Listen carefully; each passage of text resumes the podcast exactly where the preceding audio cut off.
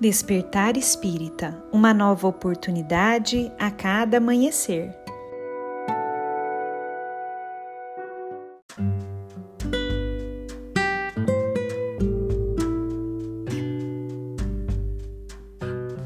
Sejam muito bem-vindos, amigos queridos, para mais um Despertar Espírita. Aqui quem fala é a Lívia e hoje eu trouxe para nossa reflexão um texto de Neio Lúcio, psicografado por Chico Xavier e que foi publicado em um livro chamado Alvorada Cristã.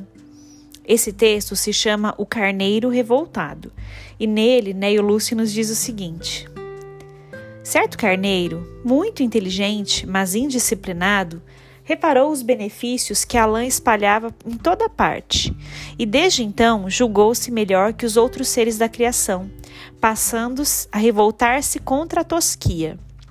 Se era tão precioso, pensava, por que aceitar a humilhação daquela tesoura enorme? Experimentava intenso frio de tempos a tempos e, despreocupado das ricas rações que recebia no redil, detinha-se apenas no exame dos prejuízos que supunha sofrer. Muito amargurado, dirigiu-se ao Criador, exclamando: meu pai, não estou satisfeito com a minha pelagem. A tosquia é um tormento. Modifica-me, Senhor. O Todo-Poderoso indagou com bondade: Que desejas que eu faça? E vaidosamente o carneiro respondeu: Quero que a minha lã seja toda de ouro. A rogativa foi satisfeita.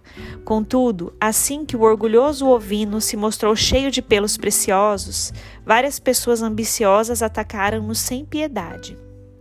Arrancaram-lhe violentamente todos os fios, deixando-o em chagas. O infeliz, a lastimar-se, correu para o Altíssimo e implorou: Meu pai, muda-me novamente. Não posso exibir lã dourada. Encontraria sempre salteadores sem compaixão. O sábio dos sábios perguntou: Que queres que eu faça? O animal, tocado pela mania de grandeza, suplicou: Quero que a minha lã seja lavrada em porcelana primorosa e assim foi feito.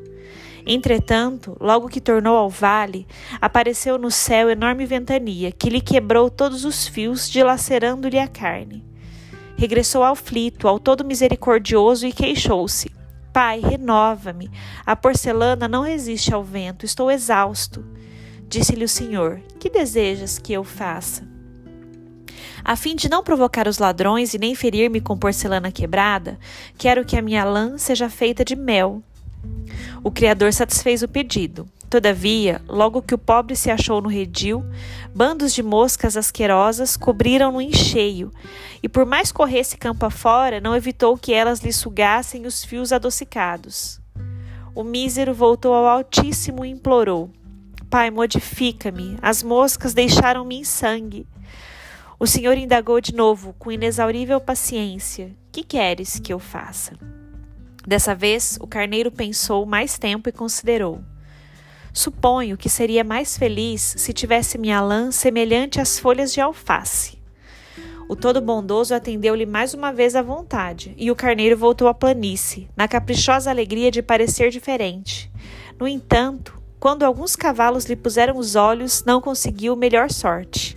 Os equinos prenderam-no com os dentes e, depois de lhe comerem a lã, abocanharam-lhe o corpo. O carneiro correu na direção do juiz supremo, gotejando sangue das chagas profundas e em lágrimas gemeu humilde. Meu pai, não suporto mais. Como soluçasse longamente, o todo compassivo, vendo que ele se arrependera com sinceridade, observou: Reanima-te, meu filho, que pedes agora? O infeliz replicou em pranto: Pai, quero voltar a ser um carneiro comum, como sempre fui. Não pretendo a superioridade sobre meus irmãos. Hoje sei que os meus tosquiadores de outro tempo são meus verdadeiros amigos. Nunca me deixaram em feridas e sempre me deram de comer e beber carinhosamente. Quero ser simples e útil, qual me fizeste, Senhor. O pai sorriu, bondoso, abençoou-o com ternura e falou: Volta e segue teu caminho em paz. Compreendeste, enfim, que meus desígnios são justos. Cada criatura está colocada por minha lei no lugar que lhe compete, e se pretendes receber, aprende a dar. Então, o carneiro envergonhado, mais satisfeito, voltou para o vale, misturou-se com os outros e daí por diante foi muito feliz.